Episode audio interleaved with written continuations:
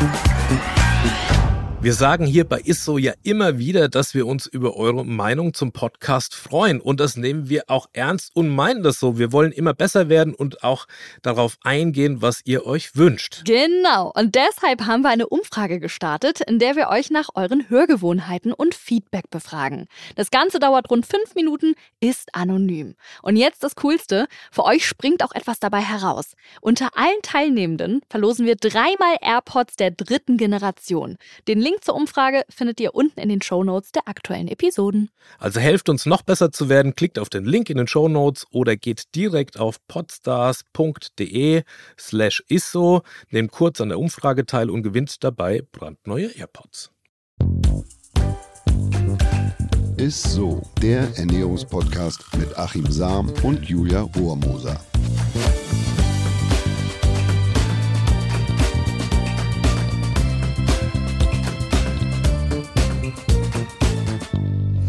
Hallo ihr Lieben, herzlich willkommen zu einer neuen Folge ISSO, dem Ernährungspodcast mit mir, Achim Sam und die liebe Julia Rohrmoser, die ihr als meine Co-Moderatorin kennt, kümmert sich heute mal um ihren Nachwuchs und ist nächste Woche wieder mit am Start.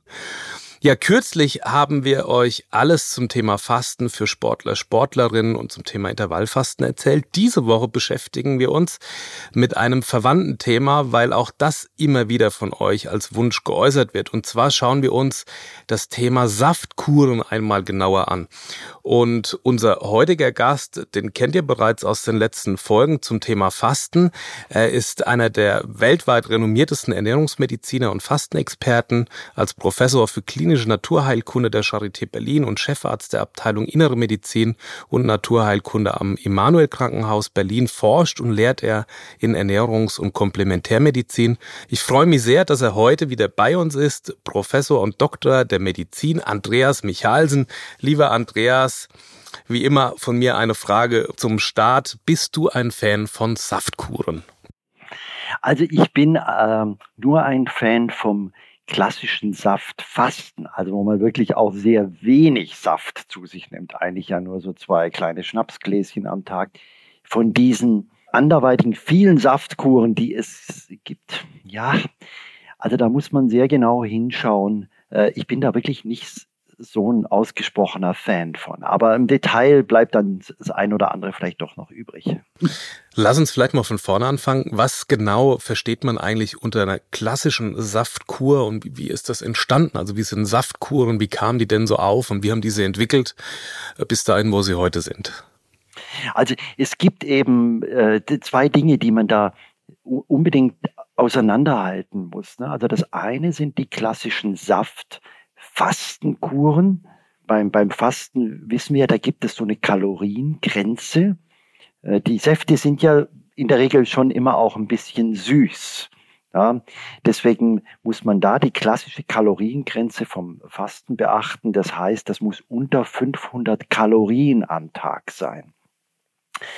Und dann gibt es da klassische Fastenmethoden. Das also insgesamt, entschuldige, wenn ich da unterbreche. Insgesamt, und alles Die Gesamtkalorienmenge pro Tag nicht Unter über 500. 500 ja, da werden wir genau. auch, wir haben das in einer vergangenen Folge zum Thema Fasten, haben wir ja schon drüber gesprochen, das sogenannte Mimic Fasting. Also man ist dann quasi in so einem Kalorienbereich, wo es noch als Fasten zählt. Und genau. Das, ja. Genau, das ist das, äh, also das Saftfassen ist meistens bei 300, 400 Kalorien, aber wie gesagt, bis 500 geht gerade noch und mehr geht nicht. So, und dann gibt es Säfte, da gibt es Gemüsesäfte, Obstsäfte, die man eben, ja, das sind keine großen Mengen, die dann bei dieser Kalorienbegrenzung noch möglich sind, aber die werden dann halt achtsam gelöffelt und über den Tag äh, zu sich genommen. Das ist also vor allem, würde ich mal sagen, ein Fasten. Ja, also zwar mit Säften, aber wenn ich das jetzt mal so äh, bewerten würde, würde ich sagen, es ist vor allem ein Fasten. Das ist der Haupteffekt. Ja, dass man einfach weniger Kalorien, äh, massiv weniger Kalorien zu sich nimmt. Dann kommt der Körper in den Fastenmodus, Zellreinigung und etc. pp. Dann gibt es äh, Saftkuren, die, die nicht die Kalorien begrenzen.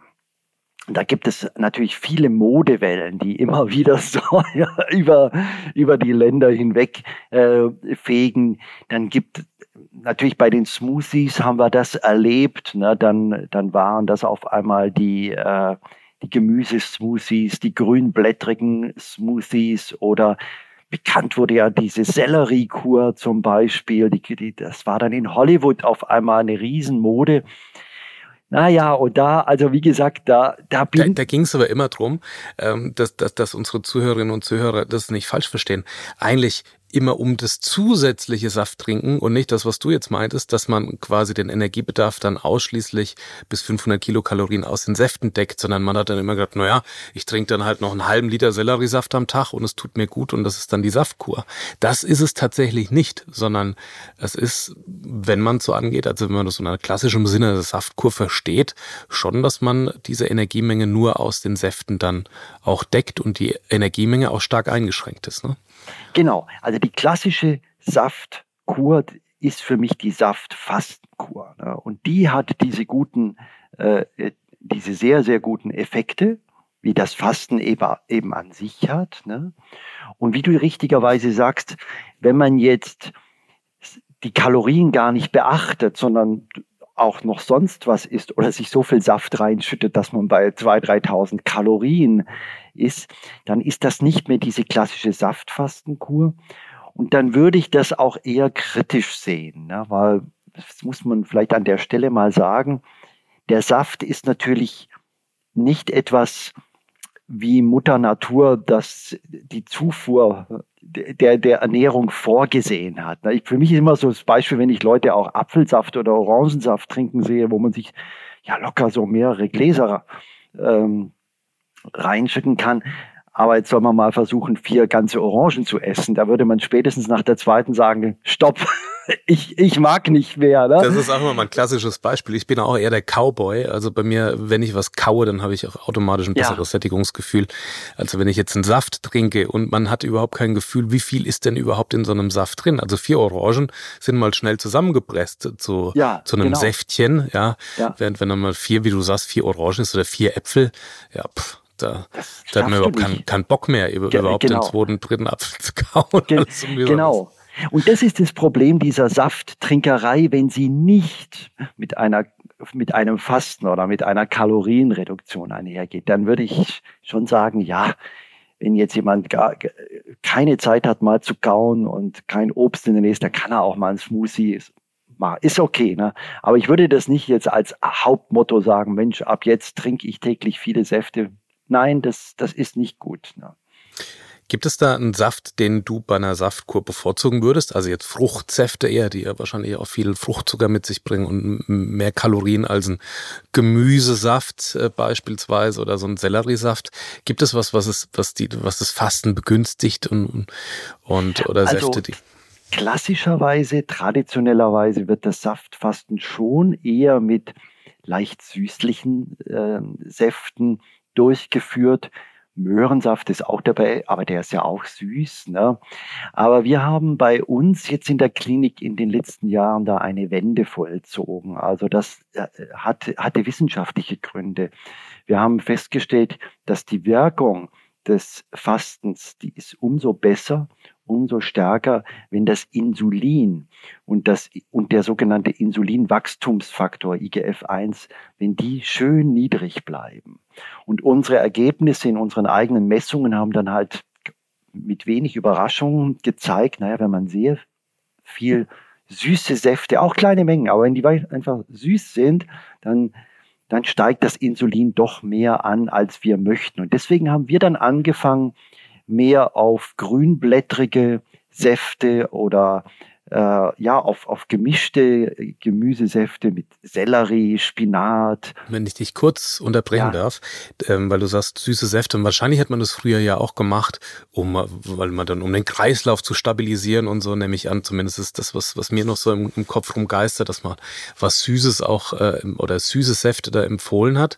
Aber ist das, ist es tatsächlich so, dass auch die Fructose den Blutzucker beziehungsweise den Insulinspiegel beeinflusst? Ist die Insulinausschüttung, weil man immer sagt, Fructose nein, wird. Äh, nein, genau, das ist natürlich das, das Knifflige bei der Fructose. Da gibt es ja auch viele, die schon die, äh, wir haben ja eine Welle von Fettlebererkrankungen in Deutschland, 25 Prozent, und da wird viel auch zu Recht die Fructose äh, verdächtigt, weil die eben nicht über Insulin verstoffwechselt wird, sondern direkt in die Leber geht. Und äh, nun beim Fasten sind das jetzt nicht die großen Mengen, die da eine Fettleber ähm, verursachen. Aber das kommt noch dazu. Das heißt, wir haben da sowohl Zucker, klassischen Zucker drin, als auch Fruchtzucker. Und das ist eben insgesamt nicht, ja, es ist nicht ganz optimal. Und wir sind natürlich immer bestrebt zu sagen, ja, wenn man schon dieses Mühsal einer Fastenkur macht und sich diszipliniert und also, ja, dann macht man es doch am besten. Ja. Und dann würde ich eher für einen Gemüsesaft äh, plädieren.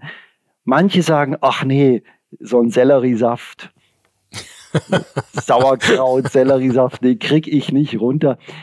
Das ist dann auch okay. Wenn's, also bevor es, jemand übel wird, ne, dann soll er ruhig seinen Möhren ähm, Fruchtsaftgläschen trinken. Ja, wir, es war gerade so ein Hype, als ich mit meiner Frau in Amerika war und wir unser letztes Buch geschrieben haben.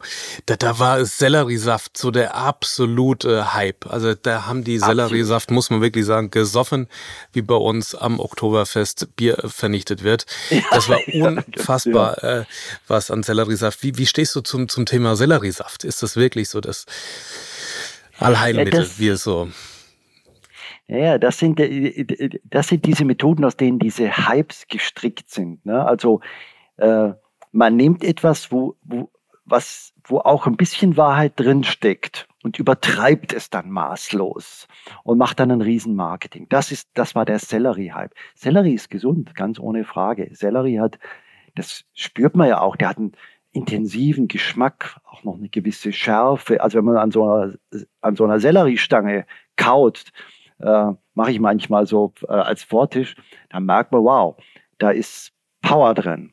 Oder auch wenn man einen Sellerie als Saft eben im, in, in seinem Blender, in seinem Mixer macht, das, das, man spürt das, dass das ja, das hat schon eine gewisse Kraft, eine gewisse Power. Aber natürlich ist es Unfug oder ist es höchst künstlich und unnatürlich, zwei Liter Selleriesaft am Tag zu trinken. Da sind wir wieder bei dem Punkt mit den Orangen. Also äh, ich knapper da mal an so einer Selleriestange, aber um Gottes Willen, ich will doch nicht drei solche Bündel knabbern. Ja? Also äh, dann hätte ich, also das ist unnatürlich. Ne? Aber die ja, vor allem führt das ja wahrscheinlich wieder zu Nebenwirkungen, die dann auch wieder kontraproduktiv sind. Wenn ich nachts nicht mehr schlafen kann, weil ich äh, so belastet bin mit Ballaststoffen aus dem Selleriesaft ja, ja, ja. oder vom Sellerie, dann hat das ja auch wieder Nachteile. Also da. Ähm ja, und ein wichtiges Prinzip ist ja, das kennst du ja auch aus, aus, der, aus der Ernährungsmedizin, es ist ja so, dass es gibt über 1000 sekundäre Pflanzenstoffe diese sekundären Pflanzenstoffe, das, das ist die gesunde Apotheke der Natur. Und es, es ist nicht unbedingt sinnvoll, jetzt nur zwei oder drei rauszunehmen und die bis zur Maximalgrenze hoch, hoch zu fahren. Es gibt tausend. Und deswegen ist es am besten, da mal ein bisschen Sellerie, da mal ein bisschen Mangold, da ein bisschen rote Beete, da ein Apfel, da Knoblauch und so. Lieber vielseitig als monoman eine Sache. Da sind wir vielleicht bei einem Punkt, was die, was quasi auch wieder ein Vorteil vielleicht von einer Saftkur oder von Säften ist, dass man ja auch mischen kann und dass genau. ein komplexes Lebensmittel da mit verarbeitet werden kann. Also würdest du es empfehlen, jetzt nicht dann quasi nur einen Selleriesaft zu trinken bei der, bei der Saftkur oder sondern einen komplexen Gemüsesaft, äh, der, der gemischt genau. ist? Oder wie, wie lautet deine Empfehlung? Genau, genau. Also ja, macht halt alles auch ein bisschen Arbeit. Am besten ist natürlich, man macht es selber, ne? frisch, ne? klar. Und Bio, also das, äh, da, da, wenn es vom Preis her geht, ähm, dann hat man eben auch weniger Pestizidbelastung. Ne? Und dann würde ich mischen. Ne? Also äh, es macht es macht eigentlich weniger Arbeit, als man denkt. Man schmeißt ja, wenn man jetzt was weiß ich, was egal was man zu Hause hat, einen Mixer oder einen Thermomix oder wie auch immer, man schmeißt ein paar Stängel Sellerie rein, ein bisschen grün, grünblättriges und dann, wenn man eine Ingwerknolle in der Nähe hat, dann kann man die noch kurz schälen und das auch reinmachen und dann noch zwei Möhren. Also das macht ja auch Freude. Ja. Also so, so ein bisschen zu ja, gucken, ja, ja, was kommt denn heute für ein Saft raus? Ne? Ja. Das würde ich unbedingt empfehlen. Und wie, wie ist deine Empfehlung, wenn ich jetzt Bio-Obst ähm, und Gemüse nehme und, und da auch die Schalenanteile damit verwenden kann, würdest du die mitnehmen? Weil wir wissen ja, dass gerade in den, in, den, in den Schalen oder in den äußeren Randschichten ähm, ja besonders viele sekundäre Pflanzenstoffe stecken, also die, die auch das Sonnenlicht gesehen haben. Gibt es was Ungewöhnliches, wo du sagst, naja, bei dem Gemüse würde ich wirklich darauf achten, dass ich die, die äußeren äh, Blätter mit rein mix oder bei der Orange die weiße Außenhaut, die mir ja da immer irgendwie auch weg, wegschält, weil da viel drin steckt. Oder würdest du das quasi vorher bis auf das reine Fruchtfleisch? Äh, äh ja. Ja, das ist natürlich ein ganz, das ist ein extrem wichtiger Punkt, auf den du da hinweist. Ne? Das, die, die Schale ist, das zeigen Studien, zahllose der letzten 10, 20 Jahre, ist ja eigentlich das gesündeste vom Ganzen, weil diese sekundären Pflanzenstoffe sind Schutzstoffe der Pflanze. Und die Pflanze schützt sich natürlich außen. Da wird sie angeknabbert von Insekten oder auch von Bakterien angegriffen oder Pilzen. Und insofern, der Professor Leitzmann, einer meiner, meiner großen Vorbilder in der Ernährungsmedizin, der hat immer gesagt, das Schälen eines Apfels ist ein medizinischer Kunstfehler. Also wenn man sozusagen das Wichtigste wegmacht. Und das ist, gilt bei allem. Das gilt bei, also vor allem bei, bei, also bei, bei Wurzelgemüse kann man doch sagen, gut, in der Erde, da ist es nicht ganz so elementar bei allem, was sozusagen als Frucht äh, so rumhängt, wenn ich so salopp sage. Das ist ganz, ganz wichtig. Man muss es dann halt ein bisschen putzen äh, von außen und gucken, faulige Stellen halt rausschneiden. Aber ich würde um Gottes Willen nicht äh, alles schälen. Ja, das ist ja das Kuriose, denn wir machen ja eigentlich die, die äußeren Blätter immer weg, auch bei allen Kohlsorten, obwohl da ja wirklich viel drinsteckt. Oder bei den bei, bei so Krause-Salaten, die die äh, der die Lolo Rosso beispielsweise, wo viel Sonnenlicht auf die äußeren Randblätter gefallen genau. ist, da zupfen wir die immer weg. Aber ja. da steckt halt auch am meisten drin tatsächlich. Ne? Ja, ist wichtig, was du sagst, sehr genau. Instinktiv zupft man das weg, ne? Ja, weil das ja. äh, also sagt, du würdest ja, auch sagen, mit gern mit reingeben und und. Äh, also ich, ich muss auch sagen, dass ich selber dazugelernt habe. Also dieses theoretische Wissen hat, hatte ich zwar irgendwie schon länger, aber es hat auch ein Weilchen gedauert, bis mir das irgendwie auch klar geworden ist, ne, dass man, dass es besser ist, die Möhre nicht zu schälen. Ne? Beim, beim, äh, und beim Salat, wie du auch sagst, also man muss sich das richtig angewöhnen, aber es ist wirklich sehr, sehr klug, äh, die Schale mit zu verzehren. Ja, ist natürlich auch ein Wandel der Zeit, ne? wenn man früher auf Hygiene geachtet hat und so weiter und wenn die Felder dann auch irgendwie gepoolt und so weiter, dann hat man wahrscheinlich die äußeren äh, Schichten weggemacht aus hygienischen Gründen. Heute ist das ja anders. Heute äh, wissen wir ja, dass in den äußeren Randschichten, ja, wie du sagst, ja diese sekundären Pflanzenschutzstoffe, also quasi diese natürlichen Abwehrstoffe, die uns zugutekommen, gerade da drin stecken. Ne? Also wahrscheinlich ist das auch so ein, so ein zeitlicher Wandel, der sich da vollzieht, wenn ich an meine Oma denke, die hat nie, die hätte nie und nimmer eine Möhre ungeschält ja, irgendwie ja, ja, äh, einfach mit, mit, mit in den Kochtopf geworfen oder ne, um eine Suppe zu kochen. Ja, natürlich, meine, meine, meine äh, Mutter auch und so, deshalb man hat alles geschält. Gurken, äh, den Kindern hat man auch die Äpfel ge äh, geschält. Ne? Äh, wie gesagt, das ist eigentlich das ist das Falscheste, was man machen kann. Ja? Die Apfelschale, das ist ein ein Turbo an sekundären Pflanzenstoffen. Aber ich habe Gefühl, jetzt, jetzt dämmert es uns und jetzt ähm, ja, spricht sich langsam herum. Also du sagst, ihr habt quasi da auch so einen Wandel verzogen, ihr seid weg von den süßeren Säften hin zu grünen Säften, die der Klinik äh, sozusagen eher jetzt empfehlt und, und, und ähm, verabreicht, wenn ich es mal so sagen kann. Ähm, gibt es auch Menschen, die weniger gut äh, geeignet sind für, für eine Saftkur oder, oder so, sozusagen für ein Fasten überhaupt? Oder wie, wie stelle ich fest, ist das jetzt eine richtige Methode für mich? Kann ich die überhaupt ab oder ja. nicht? Also, genau, große und wichtige Frage. Ne? Also, ähm, mit welcher Methode man fastet, mit, ob mit Säften oder man kann ja auch mit Haferschleim fasten, wenn man zum Beispiel Magenprobleme hat, ist das viel angenehmer als so ein, so ein Saft. Menschen, die Magenprobleme haben, die sagen oft, ach ja, das reizt meinen Magen oder da kriege ich Sodbrennen ist aggressiv und so, dann hat es auch keinen Sinn, mit Säften zu fasten. Ähm, das kann man eigentlich nicht voraussagen, das muss man ein bisschen für sich herausfinden und ausprobieren. Ähm, es gibt also ja verschiedene Fastenformen, eben nicht nur das Saftfasten, sondern eben auch äh, Schleimfasten oder es gibt Meierfasten, wo man es auf altem Brot rumkaut und das ganz, ganz lange einspeichelt.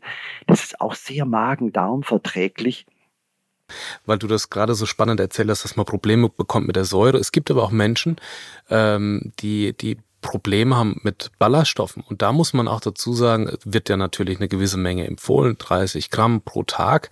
Und viele fangen dann an, gleich diese 30 Gramm da äh, zu futtern und, und merken dann, dass es aber nicht vertragen. Da ist ja die Empfehlung auch von unserem Kollegen äh, äh, Professor Christian Sina, dass man sich da langsam mal nach oben futtert und sich dran gewöhnt, überhaupt wieder an die Menge, die empfohlen ist und nicht gleich denkt, man, man würde es nicht vertragen oder es wird, genau. es wird einem nicht äh, gut bekommen. Ne?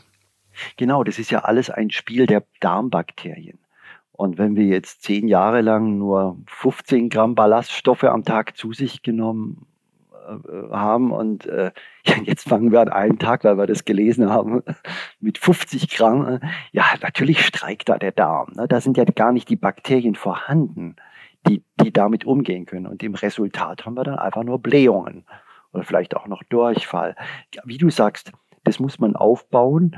Und insofern beim Fasten, wo man, wo ja eigentlich die Hauptherausforderung ist ja überhaupt das durchzuhalten. Da sollte man einfach für sich herausfinden, was läuft gut. Äh, und nicht, dass man da auch noch Blähungen oder ähm, es gibt ja auch Menschen, die vertragen eben Fruchtzucker nicht, ne? die haben eine Fructose-Unverträglichkeit. Äh, für die kann es dann auch eine Erfahrung sein, dass die merken, dass die die Säfte einfach nicht vertragen. Dann einfach auf Reisschleim, Haferschleim wechseln oder man kann, man kann ähm, mit, mit jeder Art fasten letztlich. Haupt, Hauptsache die Kalorien sind runter. Wie sieht denn so eine bekömmliche Form des Fastens aus? Weil du gerade sagst Brot oder mit Haferschleim. Wie, wie würde man das machen? Ja, also die, die verträglichsten Sachen beim Fasten sind äh, tatsächlich diese Getreideschleime. Es hört sich halt nicht so attraktiv an. Getreideschleim sieht manchmal auch so ein bisschen. Porridge. Ist, Porridge, ja, ja, genau, eine kleine Menge Porridge. Ich liebe es. Es ist äh, ultra bekömmlich, es ist ultra gesund. Man nimmt einfach ein bisschen Hafer, Wasser drauf, äh, köchelt das an. Ähm, das ist äh, für, für, mich eigentlich so das Verträglichste. Dann auch Lässt du das Quellenfeuer oder über Nacht, dass es bekömmlicher wird? Macht das was aus? Dann ist es noch besser, aber da bin ich zu faul. Mhm. ich, ich lasse es einfach nur kurz, ich köchel es kurz auf, lasse es äh, quellen.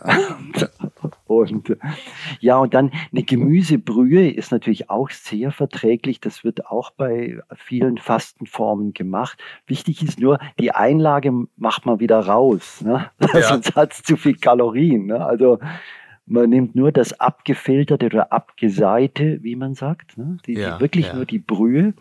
Äh, und da macht man sich eine Schale voll. Eine warme Brühe ist ja immer etwas, was, was sehr darmverträglich ist. Und das dritte ist wirklich so älteres Weißbrot oder so, so Zwieback und so, auf, das ist die Meier, die, die Lanzerhof-Diät oder das Fasten. Die Meierkur. Ja, die Meierkur. Da wird dann mhm. ganz lange drauf rumgekaut. Und das finde ich total spannend, wenn man auf dem alten Brot kaut. Ne? Ja. Also muss man richtig kauen. und dann merkt man so nach 30, 60 Sekunden, das wird immer süßer. Ja, ja. ja und das ist, weil die Speichelenzyme im Mund anfangen, das vorzuverdauen. Und das war für mich so was ganz Eindrückliches, wo ich das zum ersten Mal auch, also nicht nur kapiert, sondern gefühlt habe, wie wichtig es ist zu kauen. Ne? Weil das beginnt schon im Mund. Das, ich habe tatsächlich mal, ich habe eine Meierkur gemacht in, in Österreich, Ach, aber ich habe ja in der letzten Folge bereits gestanden zum Thema Fasten, dass ich so über die zwei Tage des Nichtsessen äh, nicht hinausgekommen bin und immer irgendwie was äh, was Kleines futtern musste. Also es war dann eher das Mimic Fasting und so, was ich da betrieben ja, habe. Ja. Und am ersten Abend, ich erzähle die Geschichte immer ganz gern, kam eine Schale mit lauwarmem Wasser und mit so einem Zitronenschnitz drin und ich habe meine Hände drin gebadet, Andreas, weil ich gedacht habe, die Garnelen kommen gleich. wär, sehr schön es kam aber nichts. Keine Garnelen. Es kam keine Garnelen, sondern es war tatsächlich die Abendsuppe. Und dann äh, nach dem zweiten Tag habe ich dann auch angefangen, dann auf dem Brot rumzukauen und es einzuspeicheln. Und da steht wirklich jemand dabei, der auch mit aufpasst, dass du das auch richtig kaust. Also wie so ein. Absolut, ja. Die treiben ja, das auf die Spitze. Die da. treiben das auf die Spitze. Aber das ist dann auch über 20 Mal kauen, ne? jeden Bissen. Und du sollst ja auch quasi die Suppe, wenn du eine Suppe isst, durch den Mund ziehen auch. Ähm genau, man kriegt auch extra nur einen kleinen Löffel, einen Teelöffel. Ja, damit man gar nicht auf die Idee kommt, dass das, die, äh, das sind natürlich für mich homöopathische Dosierungen, die, ja, genau. die man da bekommen hat. Aber Sinn ist es, ähm, dass man auch wieder das schmeckt oder intensiviert und, und dass man mit kleinen Mengen auch auskommt? Oder was ist der Sinn? Genau, dahinter? das ist der Sinn. Und da gibt es heute äh, irrsinnig, äh, irrsinnige Studien dazu. Ne? Also zum Beispiel eine Studie aus Japan, da, hat man, da haben, wurden die Leute aufgefordert, entweder so eine äh, Suppe oder einen Saft einfach, wie, wie, wie man es halt macht, so zack, runter. Oder sie sollten das mindestens äh, eine Dreiviertel bis eine Minute im Mund so hin und her schwenken, ne? so, so, so schmauen. Ne?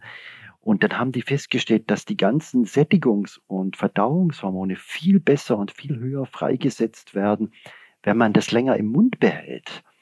Also man, man, äh, da wird auch ein Hormon freigesetzt, GLP-1. Das ist derzeit in aller Munde, weil es so ein Wundermittel zum Abnehmen aus den USA gibt. Ozempic, das alle reden darüber. Und äh, das wird auch freigesetzt, wenn man einfach nicht so schnell runterschlingt, sondern wenn man einfach Ach, lange, okay. lange kaut und selbst Flüssigkeiten. Und wie oft, wie häufig würdest du sagen, dass man A, keine ja. Lust mehr hat, irgendwie äh, mehr also zu ich, essen, mehr zu naja. Also ich, es ist so, ich mache es auch, also ich bin da natürlich auch nicht immer konsequent, aber ich denke schon immer öfters dran. Also ich finde so der Maß ist, das, der Maßstab ist das, du kaust, kaust, kaust, speichelst ein und dann willst du es eigentlich runterschlucken oder, oder reflex, reflexartig würdest du, und in dem Moment muss man aufpassen und das sozusagen ich hoffe, es klingt jetzt nicht unappetitlich, aber einmal nochmal von hinten vorholen, sozusagen, ah, ne? ja, ja. Äh, um diesen Schluckreflex abzuwenden und dann nochmal eine Runde kauen. Und das ist meistens dann 25 bis 30 Mal hat man dann meistens geschafft. Das ist aber auch ein Kunststück, dass man das so hinkriegt. Ja. Und auffällig beim Essen, sollte man schon, beim Geschäftsessen sollte man das nicht tun. Beim Geschäftsessen oder beim Gala-Diner würde ich es jetzt auch nicht machen. Lieber Andreas, ganz herzlichen Dank für den Überblick. Äh, und jetzt darfst du zum Schluss des Podcasts noch was mit uns teilen, nämlich dein Highlight der Woche. Das Highlight der Woche. Ja, mein Highlight der Woche ist Kurkuma. Oh. Ja. Also die, die fasziniert mich immer wieder aufs Neue. Diese gelbe Wurzel, die man so fürchtet, weil die Kleider sofort gefärbt sind, wenn man nicht aufpasst in der Küche. Und äh, ja, da gibt es neue Studien, die, die zeigen halt nicht nur, dass das gut gegen Entzündungen ist, dafür setzen wir es schon länger ein als Ergänzung bei Rheuma, sondern das ist so ein Tausendsasser. Das, da, da werde ich eigentlich immer misstrauisch, aber die Studien sind da. Äh, es, es hilft auch gegen ähm, Diabetes Typ 2 und jetzt halte ich fest, es hat auch eine antidepressive Wirkung mhm. in mhm. Studien. Und das finde ich schon fantastisch, wenn so ein Gewürz so, so viele gute Eigenschaften für uns hat. Mhm. Obwohl ich auch immer wieder gelesen habe, dass man natürlich abklären muss, dass es nicht zu Wechselwirkungen kommt, also ähnlich wie mit der Grapefruit beim Thema Kurkuma und Antidepressiva etc. Aber so in seiner natürlichen Form, wenn man jetzt äh, nicht betroffen ist oder wenn man sozusagen keine Medikamente annimmt, sagst du, ist ein Tausendsasser. Wie würdest du es verwenden? Also mit in den Smoothie einfach mit reinhauen oder mit, mit, mit mixen oder wie, wie wendest du Kurkuma an? Genau, gibt, gibt äh, äh, halt zwei grundsätzliche Möglichkeiten. Ne? Als Küchengewürz, ne? man, man streut es über die Speise oder man brät es an. So machen es ja die, die Inder. Äh, ach, dann, dann duftet das auch so herrlich. Ähm, man kann das natürlich auch einrühren in Wasser oder Golden Milk machen viele Menschen. Wobei, da ich ja ein Fan des Intervallfastens bin, würde ich sagen, spät abends vorm Schlafengehen diese Golden Milk. Es ist besser, wenn man die ein bisschen früher zu sich nimmt. Oder eine Kapsel. Ne? Und ist schon richtig, was du sagst. Also es gibt manche Menschen, wenn sie, wenn die sehr viele Medikamente haben, auch aus dem Bereich der immunologischen Erkrankung oder der Krebserkrankung, dann muss man, sollte man äh, den Arzt äh, informieren und ihn befragen. Ne? Aber es ist, es ist eigentlich sehr, sehr gut ähm, ähm, Also es, äh, es ist sehr gut verträglich, aber nicht mehr als ein Teelöffel am Tag. Okay, lieber Andreas, ganz herzlichen Dank für die tolle Folge, dass du bei uns warst. Äh, ich hoffe, du beehrst uns bald wieder. Gerne. Und es war es schon wieder tatsächlich mit unserer ISO-Folge. Danke fürs Zuhören. Schickt uns gerne eure Nachrichten, Themenvorschläge an iso.edeka.de. Ansonsten freuen wir uns natürlich auch über Bewertungen auf der Podcast-Plattform eurer Wahl. Bis nächste Woche. Macht's gut, ihr Lieben. Tschüss, lieber Andreas. Tschüss, liebe Zuhörerinnen, liebe Zuhörer. Bis nächste Woche. ISO. Dieser Podcast wird euch präsentiert von Edeka. Wir lieben Lebensmittel.